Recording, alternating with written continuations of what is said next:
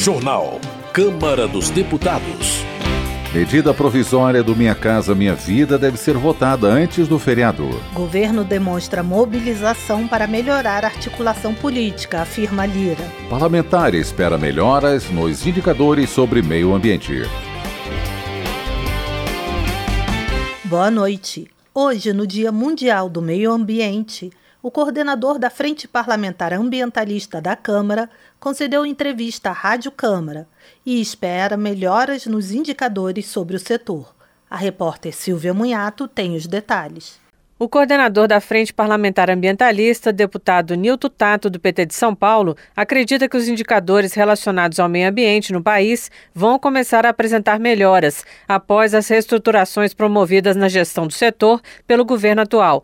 Nesse dia 5 de junho é comemorado o Dia Mundial do Meio Ambiente. Em entrevista ao programa Painel Eletrônico da Rádio Câmara, Tato avaliou que medidas mais profundas em direção à sustentabilidade ambiental enfrentam resistências no Congresso. Mas, segundo ele, a sociedade tem compensado isso com diversos tipos de ações. O deputado disse que os principais problemas a serem enfrentados são a emissão de gases de efeito estufa e a perda de biodiversidade.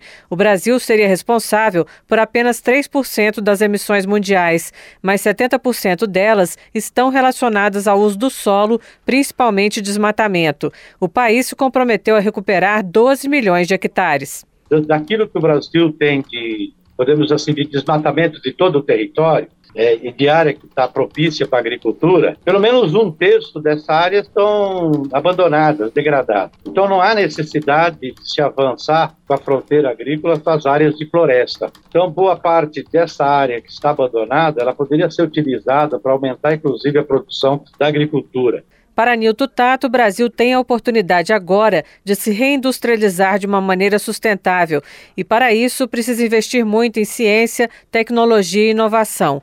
A Câmara dos Deputados, por meio da Rede Legislativo Sustentável, abrigará vários debates sobre meio ambiente no mês de junho. Já nessa quarta-feira, sediará o terceiro seminário de sustentabilidade no Legislativo. No mesmo dia, haverá também uma sessão solene, no plenário, em homenagem ao Dia Mundial do Meio Ambiente. Da Rádio Câmara de Brasília, Silvia Minhato. João Daniel, do PT de Sergipe, parabeniza o Supremo Tribunal Federal por considerar constitucional a lei estadual que proíbe a pulverização aérea de agrotóxicos no Ceará. O deputado avalia que a decisão levou em conta a defesa da saúde e do meio ambiente, principalmente das comunidades locais. João Daniel também se solidariza com a população indígena pela aprovação do marco temporal sobre as demarcações. A proposta que determina que apenas áreas ocupadas por indígenas antes da promulgação da Constituição em 1988 podem se tornar reserva foi aprovada na Câmara na última semana e seguiu para o Senado.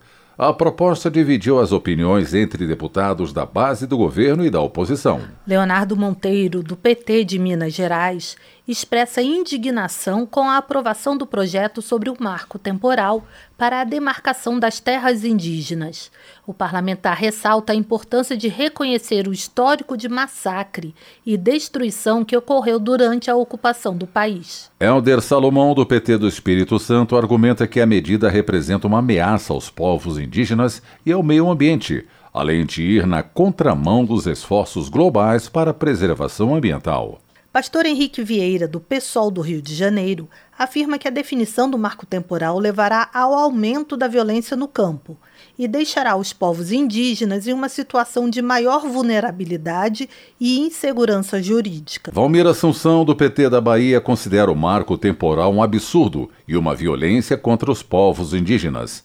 O deputado fala sobre a perseguição e o assassinato de indígenas no passado e se diz preocupado de que o projeto prejudique ainda mais os direitos desses povos. Já Reinhold Stefanes, do PSD do Paraná, está de acordo com a aprovação do marco temporal, pois, segundo ele, a medida proporciona segurança jurídica para os produtores rurais do país. O deputado acredita que o Brasil já possui uma extensa área destinada aos indígenas e que não faz sentido demarcar ainda mais terras. Giovanni Cherini, do PL do Rio Grande do Sul, revela que foi alvo de ameaça de morte em suas redes sociais após declarar seu voto em relação ao marco temporal para demarcação de terras indígenas. O parlamentar afirma que é contra qualquer forma de extremismo e atos de violência. Desenvolvimento Regional. A Câmara aprovou a prorrogação de incentivos fiscais da Sudã e da Sudene. Mais informações na reportagem de Paula Bitar. A Comissão de Constituição e Justiça da Câmara aprovou um projeto que prorroga por mais cinco anos, até 2028, os atuais incentivos fiscais para empresas nas áreas de atuação das Superintendências de Desenvolvimento da Amazônia e do Nordeste. Os incentivos estão previstos para acabar em 31 de dezembro deste ano. O relator, Eduardo Bismarck, do PDT do Ceará, negociou o projeto com o governo. Talvez seja a maior política de empregos e desenvolvimento do norte e nordeste do nosso país. Quando a indústria se instala, e eu conheço bem essa realidade no nosso nordeste, lá no meu Ceará, quando a indústria se instala às vezes numa cidade que não tem oportunidade muitas vezes, não tem água, não tem um solo com água no solo, não tem possibilidade de muitas chuvas, não, não tem a pecuária, não tem a agricultura, a indústria é a única forma de conseguir gerar empregos, não tem serviços, por exemplo a indústria é a única forma de gerar empregos com maior volume naquelas cidades, mas com maior dificuldade de desenvolvimento econômico em outros ramos. As empresas beneficiadas com os incentivos fiscais conseguem a redução de 75% no imposto de renda calculado com base no lucro. Entre outros pontos, a legislação permite ainda a retenção de 30% do imposto de renda devido como depósito para reinvestimento, o que serve de estímulo aos projetos de modernização ou compra de equipamentos. O projeto projeto já pode seguir ao Senado, a menos que haja recurso para votação em plenário. Da Rádio Câmara, de Brasília, Paula Bitar. Saúde. Max Beltrão, do PP, denuncia um possível calote dado pelo governo de Alagoas a 10 hospitais responsáveis por quase 70% dos serviços de saúde de alta e média complexidade no estado. De acordo com Marx Beltrão, a falta dos repasses de 90 milhões de reais tem comprometido a saúde pública de Alagoas. O deputado solicita intervenção do Ministério Público Estadual no caso. Alfredo Gaspar, da União, denuncia graves casos de corrupção no estado de Alagoas. De acordo com ele, o governador foi afastado por desviar 54 milhões de reais e o presidente da Assembleia Legislativa foi flagrado pela Polícia Federal distribuindo dinheiro às vésperas da eleição. Segundo Alfredo Gaspar, os hospitais filantrópicos estão em estado de pré-falência, porque o governo estadual deve a eles 90 milhões de reais e os funcionários públicos não receberão reajustes por conta dos desvios. Delegado Fábio Costa, do PP, faz um apelo ao governador de Alagoas para que priorize os repasses aos hospitais privados e filantrópicos que prestam atendimento pelo SUS. O deputado cita como exemplo o Hospital Veredas, que possui um valor em atraso de 17 milhões de reais, e o Hospital Sanatório, que está há mais de cinco meses sem receber recursos. Delegado Fábio Costa destaca que os atrasos de repasse afetam diretamente procedimentos cirúrgicos, atendimentos oncológicos e ortopédicos, impactando diretamente no atendimento da população mais carente. Rogéria Santos, do Republicanos da Bahia, assinala o fim da campanha do Maio Laranja, cujo objetivo é chamar a atenção contra a exploração sexual de crianças e adolescentes. No entendimento de Rogéria Santos, defender e cuidar de crianças e adolescentes significa designar recursos para políticas públicas de Estado, construídas com seriedade e de caráter permanente a deputada lamenta uma redução de 24% nos recursos destinados aos cuidados com essa parcela da população no primeiro quadrimestre deste ano. Política. O presidente da Câmara afirma que o governo demonstra mobilização para melhorar a articulação política.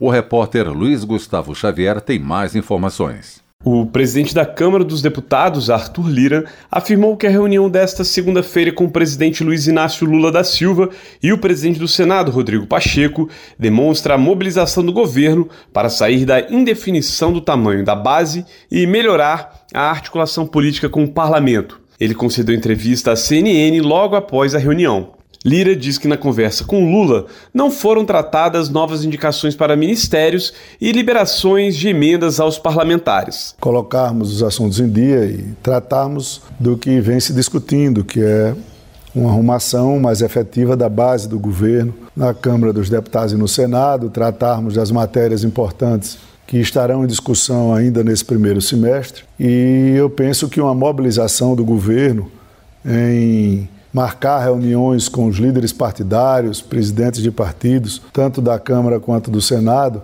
para que a gente saia dessa situação de estarmos nessas indefinições com relação ao tamanho e quantos partidos integram a base, que a gente tenha um encaminhamento próprio de estabilidade para o próprio governo, para que não se tenha que ter negociações setorizadas, individualizadas sobre essa ou aquela matéria. Lira ressaltou que é um facilitador de matérias no parlamento, mas destacou que o Congresso é reformador, liberal e conservador, com posicionamentos próprios e, portanto, a articulação política do governo precisa estar mais atenta. Ele destacou ainda que muitos votos favoráveis a projetos de interesse do Poder Executivo são de parlamentares independentes, mas que este combustível pode acabar. Falta de uma base efetiva. O governo vem tendo vitórias em pautas que nós nos comprometemos, os líderes partidários, líderes, por exemplo, do PSDB, do Cidadania, do União Brasil, do Progressistas, do Republicanos, que em tese são partidos que têm lá algumas dificuldades, eles têm dado os votos necessários para que o governo consiga, junto com os partidos que vieram da sua aliança, como PSB, PDT, PCdoB, PT, PV e outros, e outros que foram colocados na administração, como PSD, MDB, votações sempre com muita luta, com muita costura. Arthur Lira voltou a se posicionar contra o retorno das comissões mistas para análise das medidas provisórias.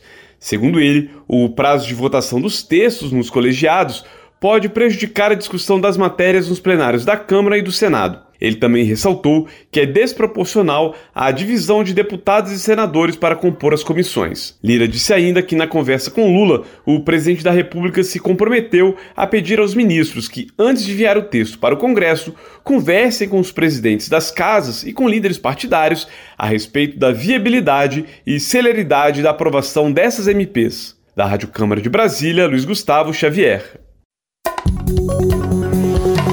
Ao criticar o governo federal, pastor Marco Feliciano, do PL de São Paulo, afirmou que o Brasil voltou a viver tempos de medo, insegurança, incerteza e desemprego. O deputado apontou o apoio do presidente Lula a líderes autoritários, a ameaça à liberdade de expressão e o retorno de práticas políticas questionáveis. Pastor Marco Feliciano acredita que é preciso uma mudança no coração e na mente dos brasileiros para que a situação mude. Ele pede que as pessoas continuem sendo críticas ao governo enquanto resta democracia no país. Agricultura. A Câmara aprovou proposta que estimula a titulação de terras para mulheres trabalhadoras rurais. A repórter Paula Bitar tem mais informações. Projeto aprovado pela Comissão de Constituição e Justiça da Câmara obriga o INCRA, Instituto Nacional de Colonização e Reforma Agrária, a adotar medidas para estimular e facilitar a titulação de terras em nome de mulheres trabalhadoras rurais familiares no âmbito da reforma agrária. De acordo com o texto aprovado, também passarão a ter prioridade a mulher titular da família monoparental, em que somente uma pessoa arca com todas as responsabilidades da criação dos filhos, a mulher vítima de violência violência doméstica e a família que tenha entre seus integrantes uma pessoa com deficiência. Para o relator Eduardo Bismarck, do PDT do Ceará, a titulação em nome das mulheres assegura que a propriedade será utilizada em proveito de toda a família. Isso aí já é uma política pública que tem sido implementada em todo tipo de é, programa habitacional. Dar preferência às mulheres na hora de receberem a propriedade, o título da terra, no caso da reforma agrária, de um imóvel. Isso porque está comprovado através da prática e de estudos que a mulher fica com um bem por muito mais tempo do que o homem, ela permanece dentro de casa, mesmo no caso de divórcio. A gente precisa dar um olhar diferenciado para as mulheres sempre nas políticas públicas. Atualmente, segundo a lei da reforma agrária, a distribuição de imóveis rurais é feita pelo INCRA por meio de títulos que podem ser conferidos ao homem, à mulher ou ao homem e à mulher em caso de casamento ou união estável. Apesar de a lei já prever a possibilidade de mulheres serem beneficiadas com títulos da reforma agrária, o autor do projeto, o deputado José Guimarães, do PT do Ceará, afirmou que, na maioria dos casos, os beneficiados são homens. A proposta será encaminhada ao Senado, a menos que haja recurso para votação em plenário. Da Rádio Câmara, de Brasília, Paula Bitar. Aguarda sanção presidencial projeto de Afonso Ram, do PP do Rio Grande do Sul, que estabelece o Dia Nacional do Plantio Direto.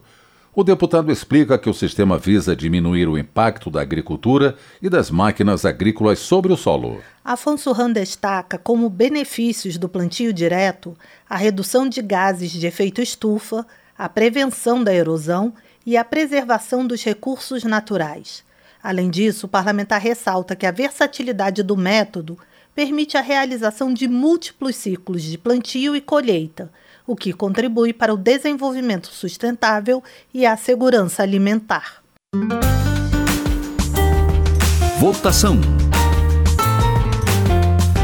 A medida provisória do Minha Casa Minha Vida deve ser votada em plenário antes do feriado. O repórter Cid Queiroz tem os detalhes. Com a semana mais curta por causa do feriado de Corpus Christi, a Câmara precisa votar a medida provisória 1162, que retoma o programa Minha Casa Minha Vida. É que a MP vence logo depois do feriado de quinta. O texto aprovado na comissão mista fez mudanças na versão original enviada pelo governo, entre elas a que prevê o fim da exclusividade da Caixa Econômica Federal e o estímulo à entrada de bancos privados na operação do programa. O texto aprovado também inclui as mulheres vítimas de violência doméstica e as famílias residentes em áreas de risco entre as prioridades para firmar contratos de moradia. Vice-presidente da comissão mista, o deputado paulista Guilherme Boulos, do PSOL, teve emendas aprovadas na MP. A primeira delas é o morar perto. O morar perto que pode se dar reformando imóveis abandonados nas regiões centrais, como também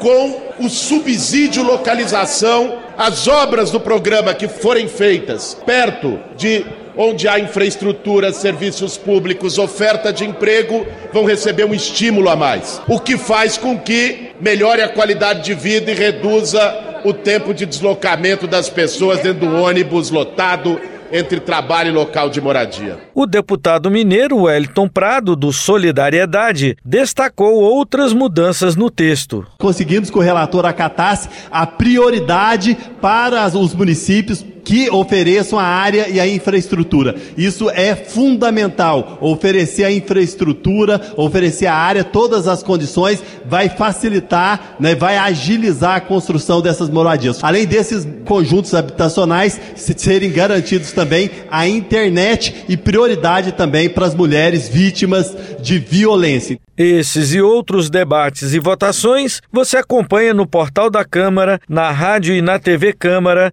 no nosso canal no YouTube e nas nossas redes sociais. Da Rádio Câmara de Brasília, Cid Queiroz. Termina aqui o Jornal Câmara dos Deputados, com trabalhos técnicos de Everson Urani e apresentação de Paulo Gonçalves e Mônica Tati. Uma boa noite para você. Boa noite. Ouça agora as notícias do Tribunal de Contas da União. Minuto do TCU. O Tribunal de Contas da União vai avaliar as contas do presidente da República referentes ao ano de 2022, na próxima quarta-feira, dia 7 de junho. A apreciação das contas é a primeira competência atribuída ao TCU pela Constituição Federal. O processo acontece anualmente e verifica se a gestão dos recursos públicos foi feita de acordo com os princípios e normas da administração pública. Com a análise, o tribunal emite um parecer prévio e um relatório. As contas podem ser aprovadas, aprovadas com ressalvas ou rejeitadas. O material auxilia o Congresso Nacional no julgamento das contas do governo. Você pode acompanhar a sessão extraordinária pelo canal oficial do TCU no YouTube a partir das 10 horas da manhã. Saiba mais em tcu.gov.br. TCU Fiscalização a serviço da sociedade.